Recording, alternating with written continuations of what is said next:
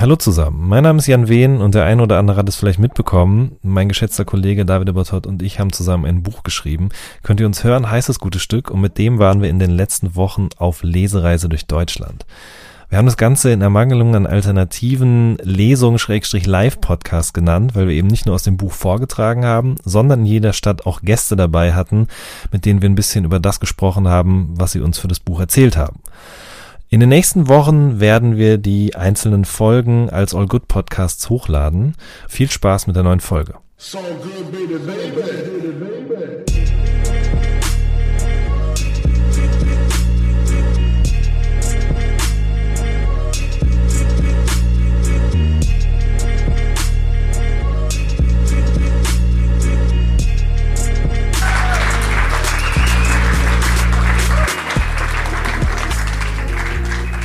Hallo, Dankeschön, lieber Jan.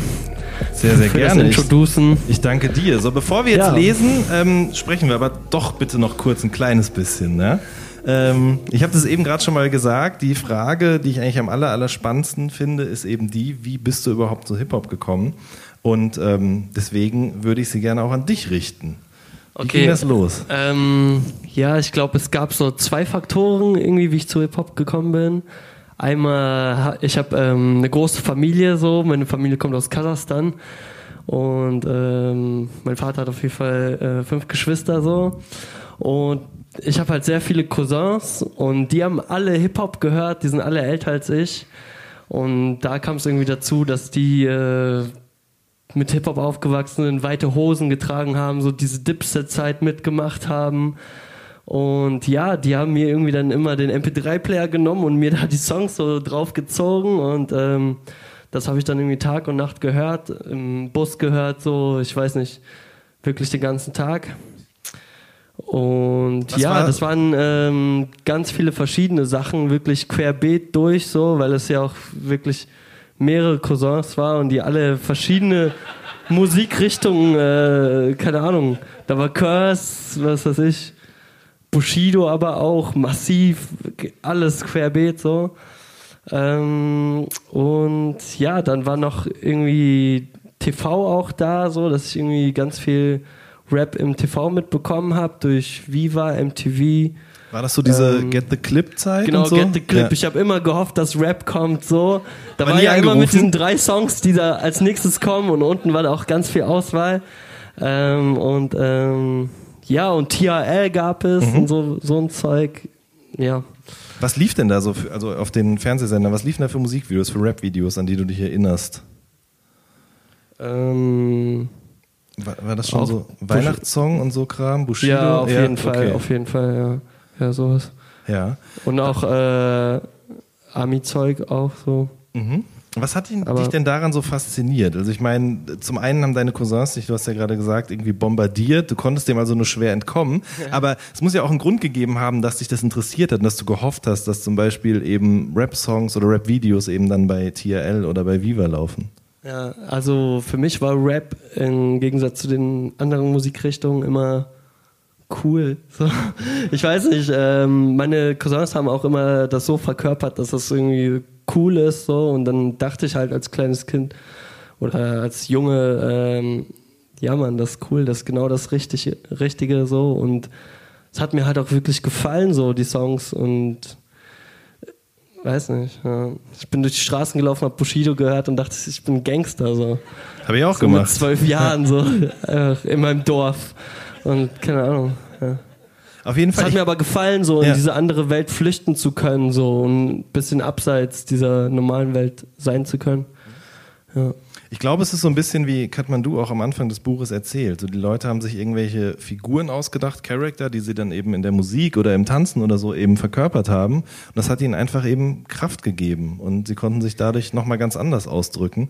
Ähm, tatsächlich, in dem Buch sind auch ganz viele Fotos drin, oder was heißt ganz viele? Wir hätten eigentlich gerne noch viel, viel mehr gedruckt vielleicht, das war irgendwann mal so eine Idee, nachdem ich ein bisschen Kraft getankt hatte am Ende des Entstehungsprozesses, also hier sieht man, da sieht man ein paar Bilder, ähm, habe ich so gedacht, vielleicht könnte man auch irgendwann mal so ein Fotoband oder so rausbringen.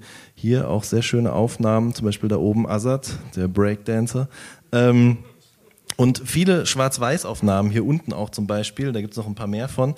Und die Bilder stammen alle von Mika. Das ist auf jeden Fall auch ein sehr, sehr bekannter Hip-Hop-Fotograf, der insbesondere Ende der 90er, Anfang der 2000er, glaube ich, auch noch äh, in einem sehr bestimmten Style eben deutsche Rapper fotografiert hat. Und ähm, ich habe ihm geschrieben und habe gesagt, du, du hast doch so viele schöne Bilder gemacht. Ähm, äh, magst du uns vielleicht ein paar davon zur Verfügung stellen? Wir haben leider nicht so viel Geld dafür, genau genommen gar keins. Äh, und da war er aber auch direkt so klar, each one teach one, das war er genau so geschrieben tatsächlich auch und meinte, hier ist der Link, such dir was aus, ich schicke dir die Originale beziehungsweise eben die Original-Scans durch und äh, ich hätte gerne einfach ein paar Bücher. Und ähm, das fand ich sehr beeindruckend schon mal. Also diese Offenheit, mit der mir der gegenübergetreten wurde, obwohl ich ihn nicht kannte, er noch nie von mir gehört hatte vorher. Aber es war halt so ein, so ein, so ein Hip-Hop-Moment in der digitalen Kommunikation, kann man fast schon sagen. Und er hat mir dann auch, nachdem das Buch draußen war, wir ihm die Bücher geschickt haben, auch äh, nochmal geschrieben, mehrfach auch. Er war richtig euphorisch und ähm, hat sich total gefreut, ein Teil davon sein zu dürfen und meinte dann auch, dass ihm beim Durchblättern auch mal so ein Gedanke gekommen ist, der leider nicht den Weg ins Buch gefunden hat, den ich aber total schlüssig finde. Ich meine, wir sprechen im Vorwort kurz darüber und an den Abenden, in denen wir jetzt vorlesen oder auch in Interviews, werden wir das auch immer wieder gefragt, so Thema Frauen im Rap, Sexismus und so weiter und so fort. Und ähm, das ist natürlich ein ganz krasses Thema, aber was auch ein interessantes Thema noch davor ist, dass Hip-Hop auf jeden Fall vielen Jungen die Chance gegeben hat, sich künstlerisch zu betätigen. Mit der Sprühdose, die konnten auf einmal malen, die konnten tanzen, die konnten irgendwie Gedichte, wenn man so will, irgendwie aufsprechen. Alles Dinge, die man sich davor vielleicht gar nicht getraut hätte, aber Hip-Hop hat den Leuten eben die Chance gegeben dazu. Und ähm, genau, das fand ich eigentlich einen schönen, schönen Moment, der, wie gesagt, leider, oder einen schönen Gedanken, der es leider nicht ins Buch geschafft hat. Aber ich glaube, das ist auch irgendwie was, dass Leute äh, sich künstlerisch betätigen können, ohne sich dafür schämen zu müssen. Äh, das ist sicherlich auch eine der Kräfte von Hip-Hop. So, ähm, wir sprechen später noch ein bisschen darüber, was du so für Musik machst und wie das überhaupt dazu gekommen ist. Ähm, ganz genau, über Rap sprechen wir. Bevor das passieren wird, lesen wir aber erstmal zusammen ein bisschen vor. Ich freue mich wirklich, ne, dass du jetzt Bock hast, mit mir zu lesen. Ja, ich lese echt ziemlich gerne. Die anderen waren alle so, ne, auf gar keinen Fall. Umso schöner. Und äh, wir lesen jetzt. Die anderen äh, Rapper können auch gar nicht lesen. das ist nämlich das Ding. Wir lesen. Deswegen lese ich auch so gerne. Weil du nicht rappen kannst. Nein, das stimmt doch nicht. Du erinnerst dich an diese Phase auch, ne? Oder ähm, hast du das dir im Nachhinein erst drauf geschafft? Ähm, vieles im Nachhinein, äh, ganz wenig irgendwie aus dem Fernseher, was ich mitbekommen habe. Mhm. Ähm, ja, aber das meiste aus dem Nach äh, Nachhinein. Und wie, hat, wie hat das auf dich vieles, gewirkt? Ähm, ich finde das swaggy. So irgendwie hat das. Äh, wir kommen ja auch gleich wahrscheinlich nochmal so zu Moneyboy und zu dieser genau. Swag-Zeit und irgendwie kann man ganz viele Parallelen ziehen so äh, zu den beiden Sachen so genau die ganzen Adlibs und so weiter. Absolut. Und ähm, ja, dieses Ignorante, dieser Klamottenstil, viele Sachen. Mhm, definitiv. Ähm, weil das muss man wirklich sagen. Ich meine, wir sprechen hier über eine Zeit, das ging so 2004, 5, naja, 5 eigentlich eher in Deutschland dann auch los. Äh, die Leute haben sich hier auch so angezogen. Cool Savage und Echo haben dann angefangen, Songs zu machen, denen sie immer ein Wort auf das gleiche reimen. Ähm, und das war eine Phase, in der, das habe ich ja vorhin schon mal gesagt, auch langsam Raubkopien irgendwie en vogue wurde und dadurch eben tatsächlich so ein bisschen äh, ein wirtschaftlicher Engpass entstand. Und ich glaube, dass viele Leute dann angefangen haben, eben sich einfach so ein bisschen auszuprobieren und gesagt haben, okay, wenn wir eh schon keine Musik, äh, kein Geld mit der Musik verdienen, dann machen wir einfach das, worauf wir Lust haben. Und es ist wirklich so, dass tatsächlich auch das eine der Phasen ist, die mich mit am meisten geprägt hat oder an der ich das größte Interesse habe. Kolja kommt ja in dem Buch vor von der Antilopengang und äh, ich glaube, es gibt neben ihm und mir kaum jemanden, der sich so exzessiv damit beschäftigt hat, mit dieser Phase. Ähm, aber auch die Rapper, mit denen ich über diese Zeit spreche, also gar nicht nur fürs Buch, Pillard ist zum Beispiel jemand, der sich sehr gerne an diese Zeit erinnert, aber auch Manuelsen zum Beispiel, der leider nicht im Buch vorkommt, aber mit dem habe ich auch schon mal darüber gesprochen. Der hat auch gesagt, so, das war die Phase, in der Rap ihm eigentlich am allermeisten Spaß gemacht hat, weil es halt nicht darum um Verkaufszahlen oder sonst irgendwie was ging, sondern es ging halt eher darum zu sagen, ey, ich gehe mit meinen Kumpel zusammen ins Dachgeschossstudio und wir rappen ein bisschen, wir beleidigen Leute und wenn wir Lust haben, einen Tanz zu erfinden, dann machen wir das halt auch einfach, ja. Und du hast es gerade eben selber schon angesprochen, tatsächlich hat sich das ungefähr zehn Jahre später nochmal wiederholt. Also sagen wir mal so, diese Geisteshaltung. Das, das Drumherum war auf jeden Fall ein ganz, ganz anderes. Ähm, und wir sprechen jetzt vielleicht mal, bevor wir dieses Kapitel vorlesen, noch ganz kurz darüber, wie du überhaupt zum, zum, zum Rappen selbst gekommen bist. Also Hip-Hop-Musik hören, von den Cousins therapiert werden, ist so das eine, aber irgendwann muss sich ja bei dir vielleicht auch mal der, der Wunsch irgendwie entwickelt haben, zu sagen, ich probiere das jetzt selber mal aus. Wann und wie kam das? Ähm, das hat bei mir angefangen, dass ich am Anfang ganz klassisch gerappt habe, ähm, aber auch nicht viel so. Irgendwie hat mir das nicht so gut gefallen so. Und ähm, ich war in einer Moneyboy-Fangruppe, die Swag Mob äh, hieß. Ähm, und und ja, dann fing das an, irgendwie, dass äh, viel nur noch Moneyboy gehört wurde bei mir und dieser ganze Lifestyle irgendwie mitgeschwommen ist. Da war ganz viel, irgendwie jede Woche gab es da einen neuen Trend und jede Woche gab es da auch einen neuen Rapper so. Ja, stopp, und, lass mich die kurz ähm, unterbrechen. Ähm, wir, wir, dröseln das mal noch ein bisschen auf. Also Moneyboy wird wahrscheinlich einigen im Begriff sein, vielleicht aber auch nicht allen.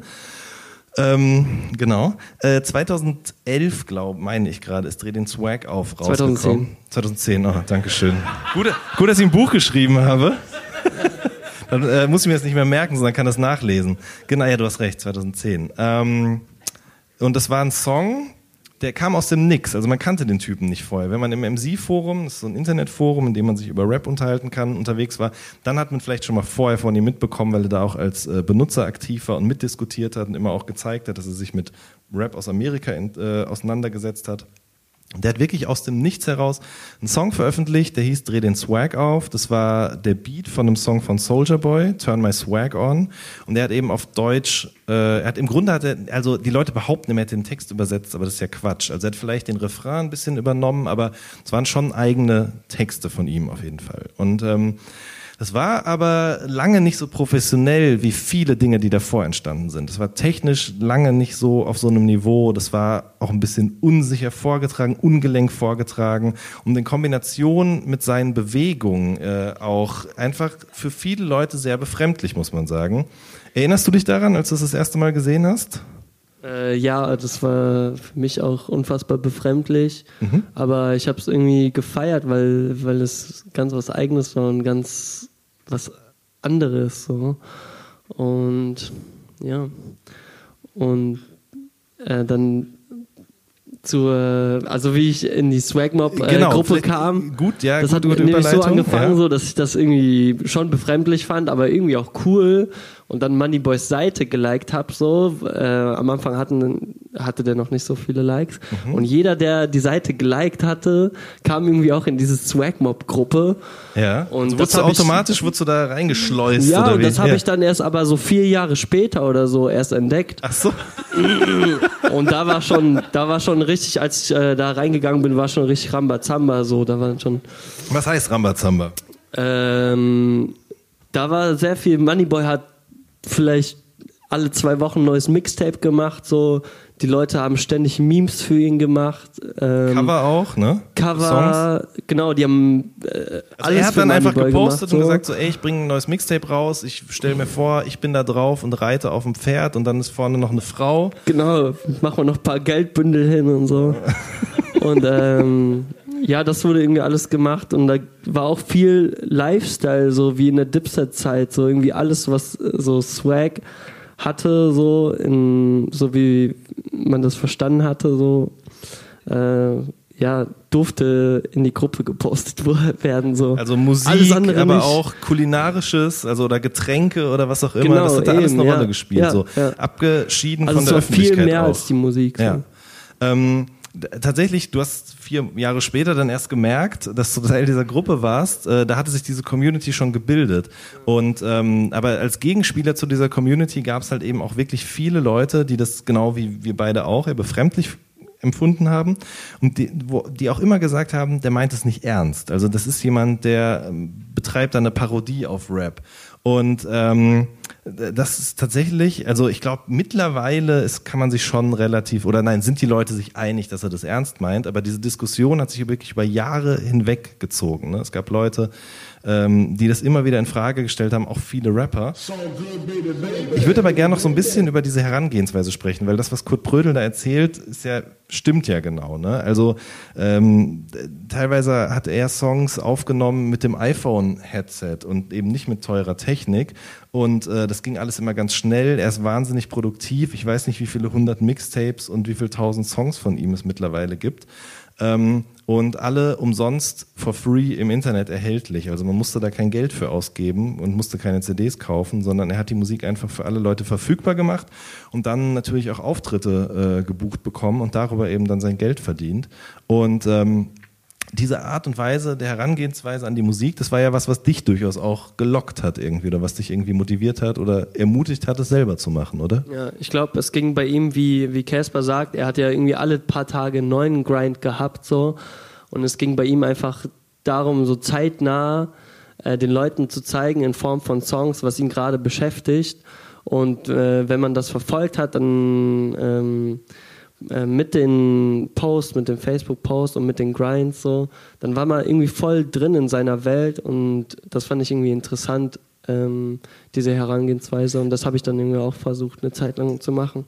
Man konnte im Grunde wirklich ihm dabei zusehen, wie er denkt, was er gerade für Musik hört, wie er auch versucht, das in seine eigene Musik zu übertragen, weil er das eben auf Twitter oder Instagram eben einfach quasi live in Echtzeit dokumentiert hat. Das stimmt, auf jeden Fall. Ähm, was, was hieß das denn dann für deine ersten Sachen, die du gemacht hast? Wie, wie lange hast du an einem Text gesessen zum Beispiel? Am Anfang echt, echt kurz. So Was heißt das? Echt kurz? Zum Teil einfach gefreestylt oder in ja. zehn Minuten runtergeschrieben. Und ähm, da war halt immer das Wichtige, dass es gleich rauskommt, der Gedanke, und dann äh, schnell auf Soundcloud oder so und dass die Leute das im Swagmob irgendwie auch mitbekommen. Mhm. Und das war, das war da das Wichtige. So. Und das war, glaube ich, bei Money, Moneyboy auch immer der Gedanke, so das, was ich jetzt denke, soll schnell auf den Song und die Leute sollen das auch ziemlich schnell mitbekommen. So. Okay, dann brechen wir es nochmal kurz runter. Also, du sitzt zu Hause in deinem Homestudio, Schrägstrich Kinderzimmer und sagst so, okay, ich will jetzt einen Song machen. Und wie bist du dann zu der Zeit vorgegangen? Also wirklich from scratch, von Anfang an. Ähm, okay. YouTube, irgendein Type-Beat suchen, was weiß ich. Typebeat muss man kurz vielleicht noch erklären. Typebeat ist ähm, Amerikaner, ähm, amerikanische Produzenten, die ähm, ähnliche Beats produzieren, wie es die äh, Ami-Rapper äh, haben, also mhm. wie also die Sachen, Beats, die, so die schon existieren. Ja, genau. Und ja, dann gibt man Chief Keef Type Beat oder irgendwas ein, irgendwas, was man gerade mag, so. Und genau, ähm, dann lädt man das runter. Genau, vorher hat man äh, eigentlich schon den Gedanken, welchen Song man machen will, irgendein Thema. Und ähm, dann schreibt man eben den Text runter, ähm, nimmt äh, die Parts auf, Hook. ähm, Im besten Falle eigentlich äh, Adlibs. So, das war eigentlich das Wichtigste. eigentlich haben die Parts gejuckt. So, das Wichtigste war nur, dass die Adlibs gut waren. Und ja, äh, wer richtig krass war, hatte ein Autotune so. Und ja, dann der Song hochgeladen, überall rumgeschickt, so. Ja. Und äh, plötzlich warst du wer, ne? Also kann man schon so sagen, oder? Also dass, dass dann du auf einmal auch jemand warst, der, der einen Namen hatte, den man kannte. Wie hat sich das angefühlt, dass das, was du da eben in 20 Minuten hingeschissen hast, kann man ja so sagen, ohne es despektierlich äh, zu meinen? Äh, ganz komisch, weil am Anfang habe ich das ja auch ähm, niemand anderen geschickt als, als äh, den Leuten in der Swagmob-Gruppe. Ähm, aber dann fing das an, dass Moneyboy mir geschrieben hat, dass er das feiert und so. Der hatte schon einen richtigen Plan, wie meine Karriere verlaufen soll. So. Wirklich? Ja, wir machen Gay Rap berühmt, bla. Und ähm, genau, dann haben wir den Song gemacht und dann haben die Medien das aufgegriffen und so weiter. Und dann ja, dann ist es, so ist es entstanden. Okay, und dann hast du auch das erste Mal irgendwann vor Publikum gespielt. Ähm genau, Moneyboy hat auch immer, was ziemlich cool war, äh, den Leuten, ähm, denen er irgendwie schon so eine Chance gegeben hat, so indem er Features gemacht hat, auch live äh, die Chance gegeben, sich zu beweisen, indem die Leute Support spielen konnten. Da war zum Teil irgendwie eineinhalb Stunden einfach Support, irgendwie zehn Acts oder so, die aus Swagmob waren und alle Leute haben das gefeiert so. Ähm, ja, das war echt cool. Muss man wirklich sagen, also dir hat eine Chance gegeben, El und ähm, auch. Genau, dann fing das so an, dass ähm, das war mein erster Auftritt, Moneyboy Support Act. Ich habe auch echt nur drei Songs gespielt oder so und das dann auf YouTube hochgeladen und dann äh, kam äh, so eine Anfrage von einer Booking-Agentur, wo ich heute auch noch bin. Und ja, also die Chance kam halt echt nur über Moneyboy so und mhm. da kann man eigentlich nur dankbar sein für so. Absolut. Er hat auch Leute wie Haiti auf jeden Fall nicht berühmt gemacht, aber andere Leuten sie vorgestellt quasi. Ich erinnere mich noch auf seiner Homepage gab es mal ein Interview mit ihr, ein Textinterview. Ja, ich meine, sie hat lange schon vorher Musik gemacht, aber auf einmal ist sie da irgendwie so in, in eure Posse reingeraten und von da aus eben hat ihre Karriere auch nochmal einen ganz anderen Weg genommen. Ähm, was, was mich immer so neben diesem einfach machen Ding bei euch so interessiert oder vor allen Dingen auch beeindruckt hat, war die Art und Weise, wie die Konzerte aussehen. Also ich bin generell nicht gerne auf Konzerten. Ich finde es einfach langweilig. Es tut mir auch leid für jeden Menschen, der sich auf eine Bühne stellt und das da irgendwie performt. Ich weiß es zu schätzen. Nein, ich weiß es nicht zu schätzen, aber ich respektiere es. So. Ähm, ist einfach nichts für mich. Aber als ich dann so mit 15, 14, 15 oder so war ich auf Konzerten von Blumentopf, von den Beginnern zum Beispiel, ich weiß gar nicht, Curse oder so. Und das war halt immer sehr, sehr klassisch. Also eigentlich nur Männer in Reihe und Glied, hätte ich jetzt beinahe gesagt, rechter Arm nach oben. Man muss es einfach so sagen, wie es ist und dann immer auf und ab. So die klassische Hip-Hop-Hand. Anstrengend. Halt, ne? Mega anstrengend, auf jeden Fall. Ähm, und wenn man Konzerte von dir, El Guni oder anderen Leuten, Craig Ignatz zum Beispiel auch, ein sehr guter Rapper aus Österreich, ähm, wenn man dahin geht, das sieht ja komplett anders aus. Ne? Also was, wie, sah das, wie sieht es aus, wenn man auf ein Konzert von dir geht? Kannst du das beschreiben? Also es ist auf jeden Fall eine heftige Energie, so viel kann ich schon mal sagen. Mm, die Songs sind ja ganz anders strukturiert. So ähm, bei uns ähm, geht das ja eher in die Musikrichtung Trap. Und das ist eher so, dass die Leute fast wie in so Punkrock-Konzerten äh, Moshpits machen und äh, irgendwie durchdrehen. Und ja, also es ist eine ganz andere, andere Energie als bei normalen Rap-Konzerten.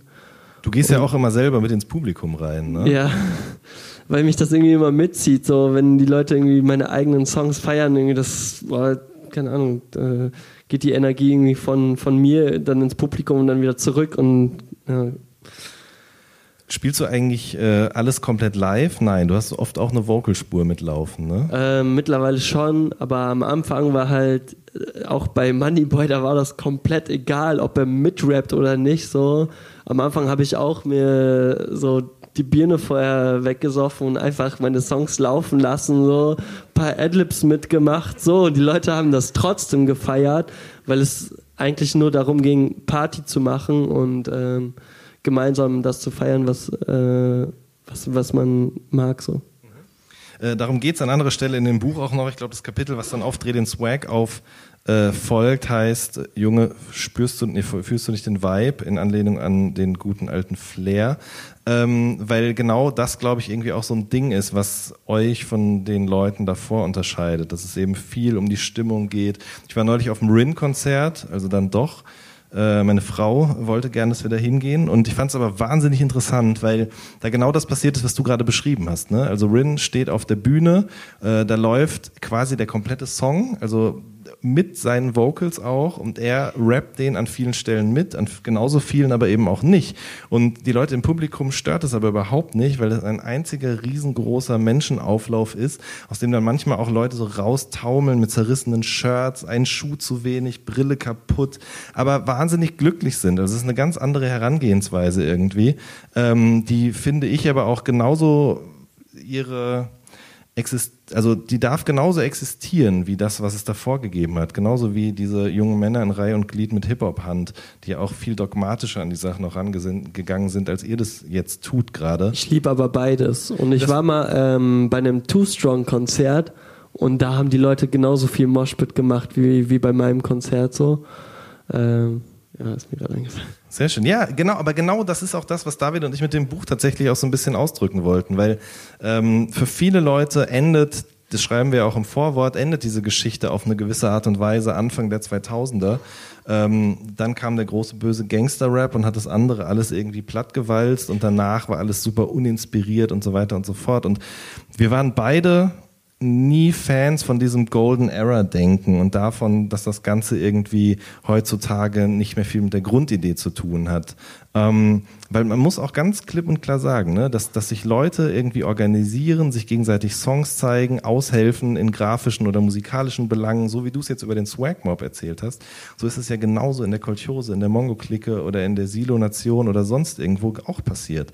Und ähm, dieses einfach selber machen, das am Anfang, ich weiß gar nicht mehr, wer es gerade irgendwie erzählt hat, aber das, das kommt ja eben vor. Hip-Hop heißt irgendwie sich einfach hinstellen, man hat eine Idee und man macht es jetzt einfach. Ist im Grunde immer noch genau das Gleiche. Dankeschön auch nochmal an dich. Wenn ich richtig informiert bin, dann hast du heute Abend die Schule geschwänzt, um hier zu sein. Durfte ich es laut sagen? Ja.